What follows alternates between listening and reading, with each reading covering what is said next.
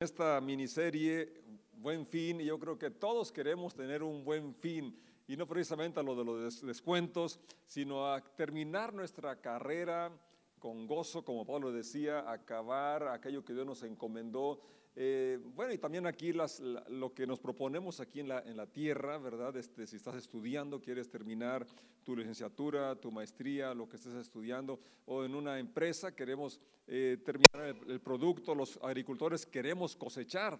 De hecho, que hoy empecé a probar la cosecha, ya el maíz está en su punto, así que primeramente Dios vamos a, a cosechar. Todos esperamos un buen fin, que traiga resultado aquello que estamos realizando, aquello que estamos haciendo. Y esto lo puso Dios en nuestros corazones, no es algo eh, que algunas personas tienen, otras no tienen. Desde que Dios creó al hombre, lo creó para ser productivo. Entonces, desde el inicio Dios espera, ha esperado que tengamos un buen fin. Y en lo que hacemos aquí en la tierra, y, pero también eh, que podamos cumplir con la tarea de extender el Evangelio, extender el reino y poder llegar también nosotros a su presencia eh, con la alegría de, llevar eh, cosecha, llevar peces, porque el Señor llamó a Pedro para enseñarlo a pescar, a pescar hombres, ¿verdad? Bueno, en los agricultores a sembrar la buena semilla y cosechar también, ¿verdad? De, ese buen fruto. Y nuestra lectura de hoy está en segundo libro de Reyes, capítulo 4, versos del 1 al, al 7, y dice de la siguiente manera en la NTV.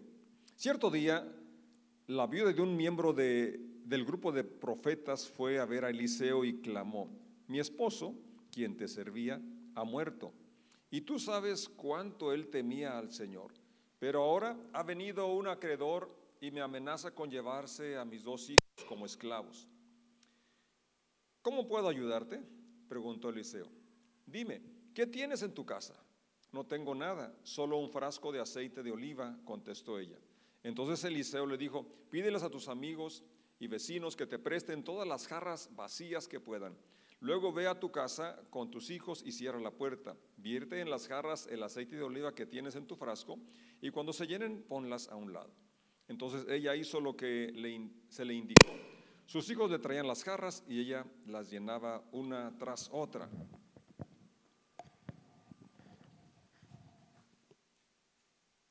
Seis. Pronto todas las jarras estaban llenas hasta el borde. Tráeme otra jarra, le dijo a uno de sus hijos ya no hay más, le respondió. Al instante, el aceite de oliva dejó de fluir. Cuando ella le contó al hombre de Dios lo que había sucedido, él le dijo, ahora vende el aceite de oliva y paga tus deudas, y tú y tus hijos pueden vivir de lo que sobra. Les invito a que oremos. Padre, damos gracias por esta lectura. Gracias por tu presencia, porque tú habitas en la alabanza y tú habitas y estás donde estemos dos o tres en tu nombre congregados. Tú eres omnipresente, pero te manifiestas donde hay quienes te buscan. Y aquí estamos porque anhelamos ser instruidos. Y gracias por esos principios que encontramos en esta lectura. En el nombre de Jesús decimos, amén. Amén. Qué, historia tan impresionante. Un buen fin que inicia eh, pues mal, ¿verdad? Qué, qué, triste que, que esta señora viuda no solamente estaba sin esposo, sino que el esposo la dejó endeudada.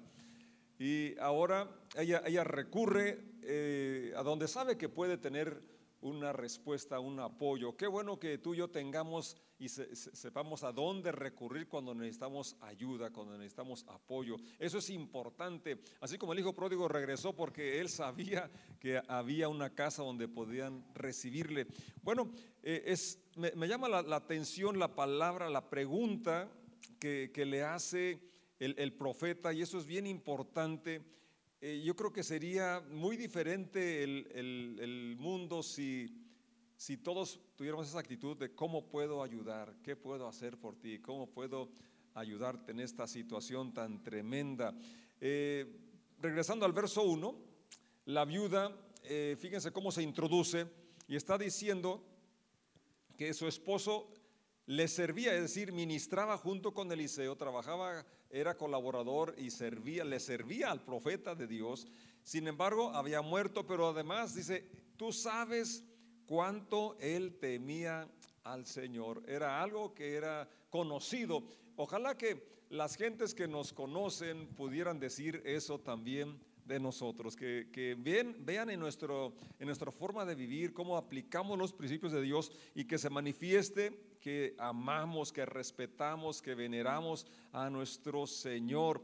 Y yo creo que si así es nuestro estilo de vida, tendremos un buen fin. Podremos terminar nuestra carrera con gozo, podremos eh, presentarnos ante Dios no con las manos vacías, sino con el fruto de aquello que Él nos permitió realizar, aquello que nos encomendó. En esos tiempos de, este relato, eh, pues bueno, así se usaba, ¿verdad? Que tomaban a las personas como, como esclavos para pagar las deudas.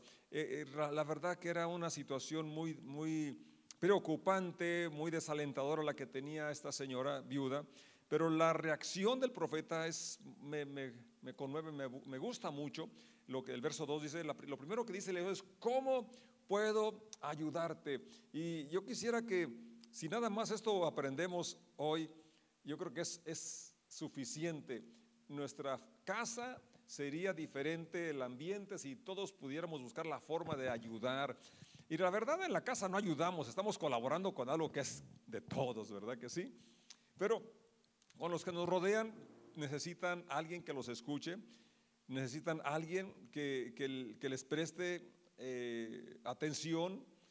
Yo creo que todos tenemos habilidades, tenemos eh, algo que podemos compartir, una oración, un consejo si, si nos lo piden, Pero el hecho de escuchar a una persona necesitada ya le da un gran alivio, pero si tenemos algo para compartir, pues es mucho mejor ser empáticos, es decir, la empatía se define como la habilidad tanto cognitiva, emocional y afectiva del individuo, la cual en la cual éste es capaz de ponerse en la piel o en los zapatos de otro. Es lo que hizo Eliseo. El profeta de Dios tiene esa sensibilidad y, por eso pregunta, ¿qué puedo hacer por ti? Ojalá que Dios nos, nos, permita ser más sensibles ante tantas personas que padecen necesidades graves a nuestro alrededor, ponernos en sus zapatos. Yo creo que esto cambiaría totalmente la dinámica en nuestra sociedad, en nuestro mundo, obviamente, si pudiéramos ser empáticos ante la necesidad de cada persona que nos rodea. Hacer esa pregunta cambiaría la atmósfera, el ambiente de muchos lugares, escucharlos, como ya mencioné, orar por ellos. Una oración puede traer mucha esperanza, mucha paz a personas en crisis o en necesidades. Una llamada por teléfono, eh, WhatsApp, eh, realmente hay muchas formas en que podemos ser un apoyo a personas que están en necesidad. Visitarlos es importante Podemos hacer muchas cosas, como ya lo estoy mencionando, por personas que, están hoy pasando necesidades. Luego, hace otra pregunta, Eliseo. La primera es muy directa, ¿en qué puedo ayudar? Y habla de la disposición de hacer algo, no solamente escuchar. Y ahora le hace una pregunta, dime, ¿qué tienes en tu casa? Y esto es importante, ¿verdad? Porque lo que tenemos vale, lo que tenemos cuenta. Y muchas veces no, no, apreciamos todo lo que tenemos, o como la respuesta de, de, esta señora estaba realmente ofuscada, sí era grande su necesidad, pero la respuesta es, no tengo nada, aunque después dice que sí tiene algo. ¿Sí notaron eso? Primero, la respuesta primera es no tengo nada. Hubiera dicho, tengo poquito, una cualquier cosa, casi nada, pero dice primero, no tengo nada. Y ese cuando estamos, cuando estamos eh, preocupados con una angustia como esta, sí, la verdad, se comprende cómo está ella, pero el punto aquí es que eh, a veces no apreciamos lo que tenemos, lo minimizamos, cuando realmente eso puede ser la semilla, eso poquito que tenemos puede ser aquello que va a desatar la bendición o que va a poder ayudarnos a salir de esa situación complicada en la que nos encontramos. Es cierto que no tenía dinero para pagar la deuda, pero tenía algo. No sé tú cómo, cómo te encuentres el día de hoy, eh, en qué, cuál sea tu, tu situación económica, emocional, espiritual, pero yo creo que aunque te sientas muy mal por las deudas o por la enfermedad, siempre hay algo, tienes algo por qué agradecer a Dios, algo que quizás tengas que valorar más porque son regalos. Que, por ejemplo, Dijo el salmista, Señor, tu misericordia es mejor que la vida y hoy es nueva la misericordia de Dios. Entonces, aunque te encontraras como esta señora en esa condición, aún seguías, seguiríamos contando con la misericordia de Dios. ¿Es cierto? El regalo de la vida es tan valioso, tan importante. La salud. Sí estaba endeudada, sí estaba viuda, pero tenía salud, tenía vida. ¿O no? Tenía familia todavía, pues tenía dos hijos, ¿verdad? Tenía amigos y no los estaba contando. Tenía ciertas aptitudes, cierta creatividad, como tú también las tienes. Y repito, no importa en qué condición tan precaria, tan limitada, eh, en todos los aspectos te encuentres, aún hay cosas que debes contar, que cuentan, que valen, como las que he mencionado y quizás muchas más. Entonces, Dios nos ayude a poder valorar eh, las cosas, aunque sean pocas, porque eso nos va a ayudar a tener una actitud de agradecimiento, de gratitud. Siempre la Biblia insiste en que seamos agradecidos y que, que demos gracias, que podamos reconocer las bondades y misericordias de Dios y que cuando somos agradecidos podemos dar otras opciones, otras alternativas. Eh, eso nos ayuda a tener optimismo ante las situaciones, eh, por muy complicadas que, que estemos atravesando, y nos va a traer esperanza.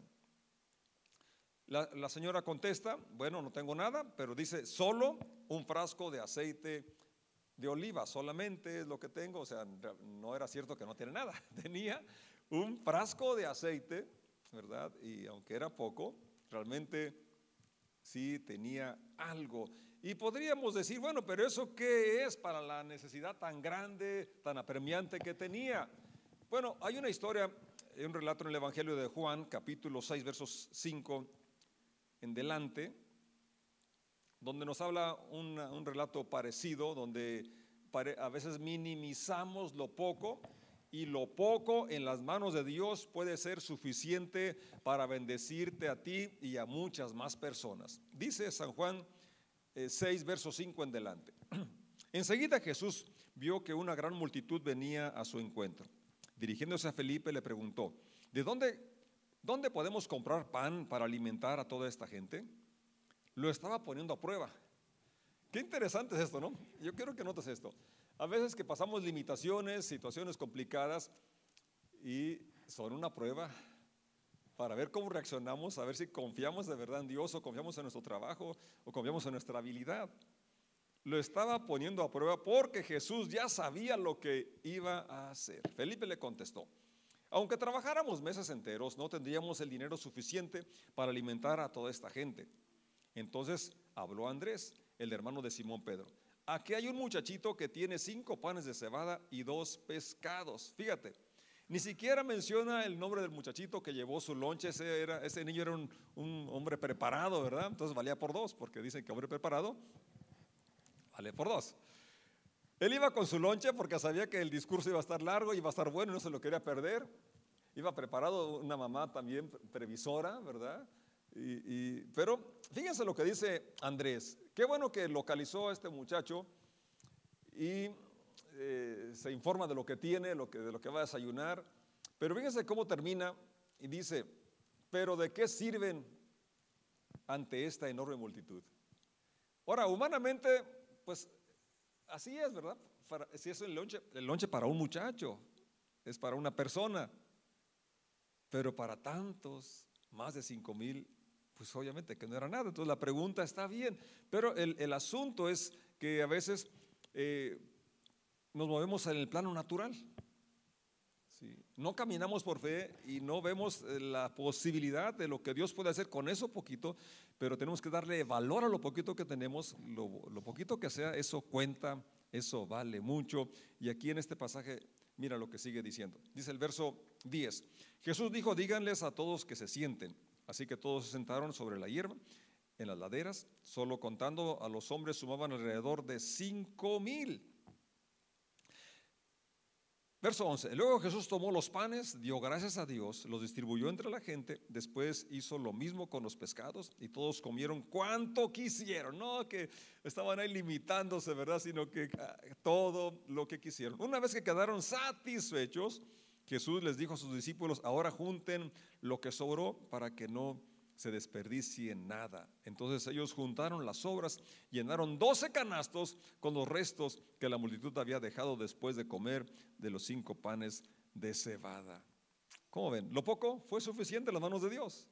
Lo poco vale, te puede ayudar a tener, a tener un buen fin, como vemos aquí en este relato de Juan, un buen fin donde todos quedaron satisfechos y además 12 canastos, quizás para el muchacho, para que tuviera para repartir allá en su colonia, yo no sé, o uno para cada apóstol, yo no sé, pero la lección es que lo poquito en las manos de Dios fue multiplicado, el muchacho comió y todos los demás comieron hasta que quedaron satisfechos y aún sobró, porque lo poquito cuenta, lo poquito vale. Hay que valorarlo y darle gracias a Dios por ello. Y todo esto tiene que ver con la mentalidad, cómo, cómo pensamos, cómo vemos la vida eh, y en general qué, qué es lo que predomina en nosotros. Somos personas optimistas, personas de fe, o siempre estamos quejándonos, siempre nos estamos lamentando y, por lo mismo no valoramos lo que tenemos ni a los que tenemos. A veces tenemos personas valiosas cerca de nosotros y no las valoramos, no las apreciamos.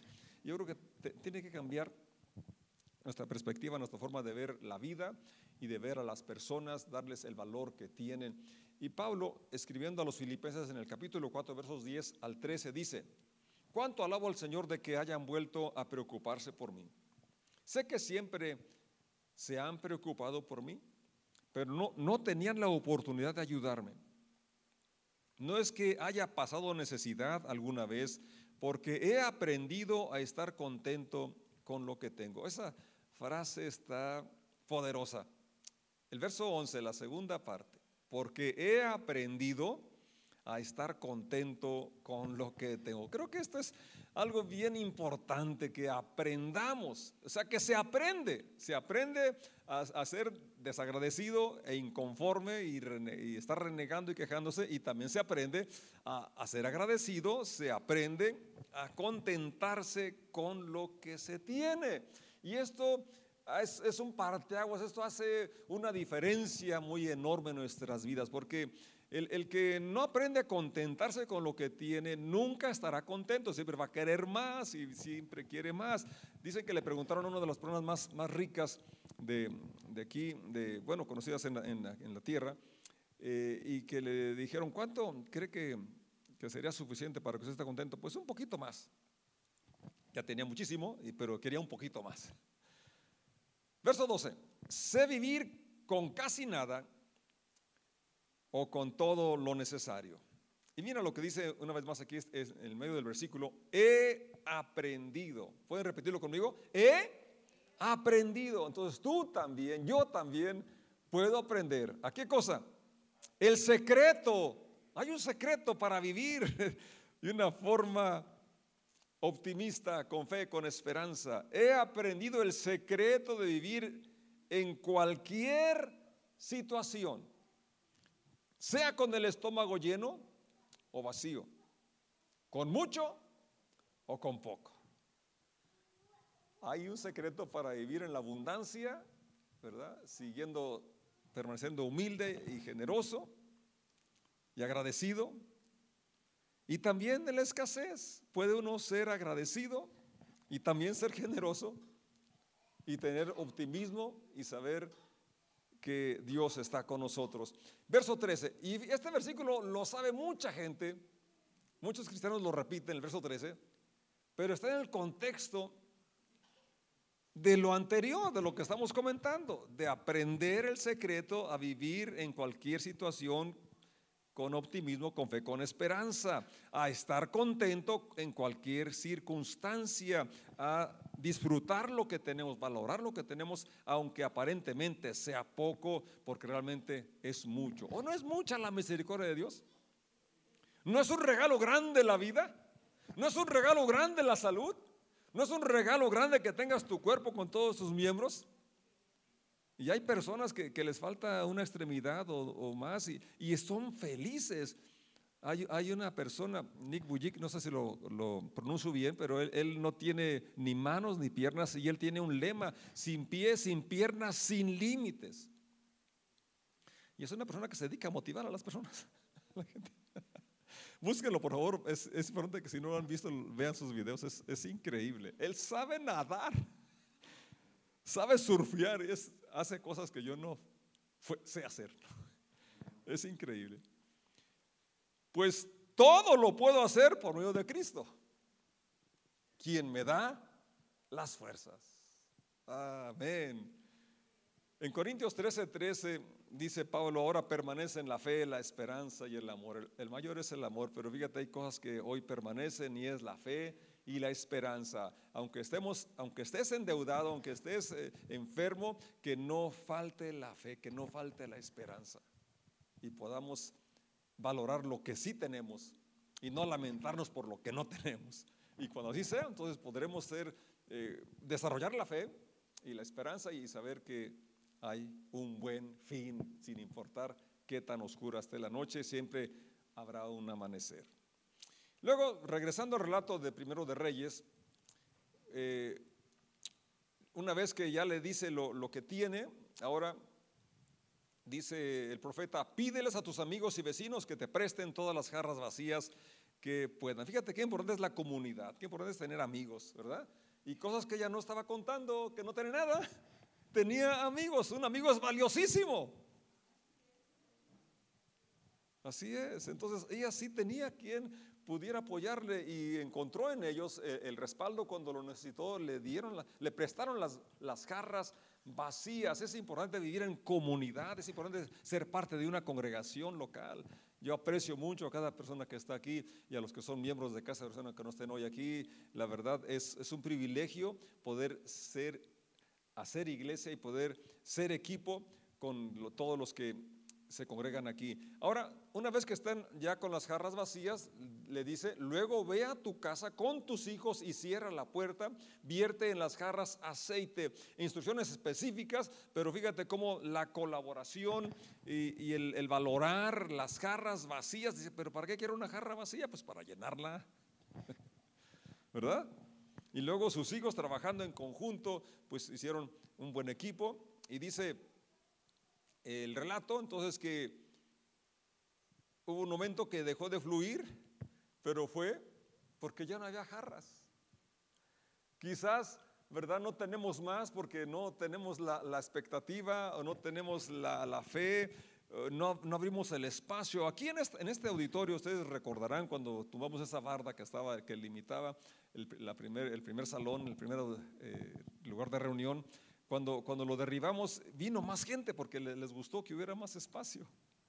Cuando abrimos una segunda reunión, también vino más gente porque como que esos son pasos de fe. No sé qué hay que hacer hoy para que regresen. porque el espacio aquí está. Pero que, que nosotros no, no limitemos el fluir de la gracia de Dios, ¿verdad? Al no valorar lo que tenemos que no limitemos el fluir y el buen fin porque menospreciamos lo que tenemos o porque decimos como Andrés esto de qué, de, qué sirve ante esta gran necesidad. Que en las manos de Dios podemos ser bendición para aquellos que lo necesitan el día de hoy. Que podamos tener el espacio, tener un corazón grande, mucha fe, sabiendo, ¿verdad? Que, que tendremos un buen fin, un buen fin y que lo mejor está por venir ya no hay más. ella pidió otro, otra jarra y dijeron, ya no hay más. Le respondieron al instante, el aceite de oliva dejó de fluir. Yo voy a invitar que estemos de pie y demos de gracias a Dios porque está fluyendo su gracia sobre nosotros. No menospreces los, los poquitos, quizás has dicho que tienes poquitos dones, poquita habilidad, poquitos recursos. Esos son la semilla que puede traer una gran cosecha ese poquito aceite, no lo minimices, es suficiente para que sea multiplicado y sea bendecida mucha gente a tu alrededor. Vamos a, aprender el secreto de que Pablo nos, comparte de poder tener contentamiento y poder tener esperanza, saber que efectivamente, como él lo dice, todo lo podemos en Cristo que nos fortalece, aprender el secreto de vivir en cualquier situación con fe, con esperanza, con amor, con la expectativa de que tendremos un buen fin. Administremos sabiamente las finanzas, no importa que tampoco sea, que podamos eh, en todo ser generosos, ayudar a nuestros amigos, ser el amigo quizás para que otro tenga la solución. Sobre todo, recurrir siempre a Dios como esta viuda sabiendo que Él tiene respuesta. Él tiene cuidado de nosotros. Señor, te damos muchas gracias por tu presencia. Gracias por esos principios, esas historias que están ahí para, para engendrar fe, que nazca fe, aumentar la fe y la confianza que tenemos en ti, Señor. Gracias, gracias porque tú prometiste estar con nosotros y gracias por tu fidelidad. Gracias, Señor, porque tendremos un buen fin, porque la promesa dada está en pie. Tú dijiste que edificarías tu iglesia y que ni las puertas del infierno prevalecerían contra ella. Muchas gracias porque tú eres el vencedor y en ti podemos ir de victoria en victoria. Padre, que que la fe y la esperanza, el amor permanezcan en cada uno de tus hijos. En el nombre de Jesús. Amén. Dios los bendiga y vamos a vivir con esa expectativa. Tendremos un buen fin.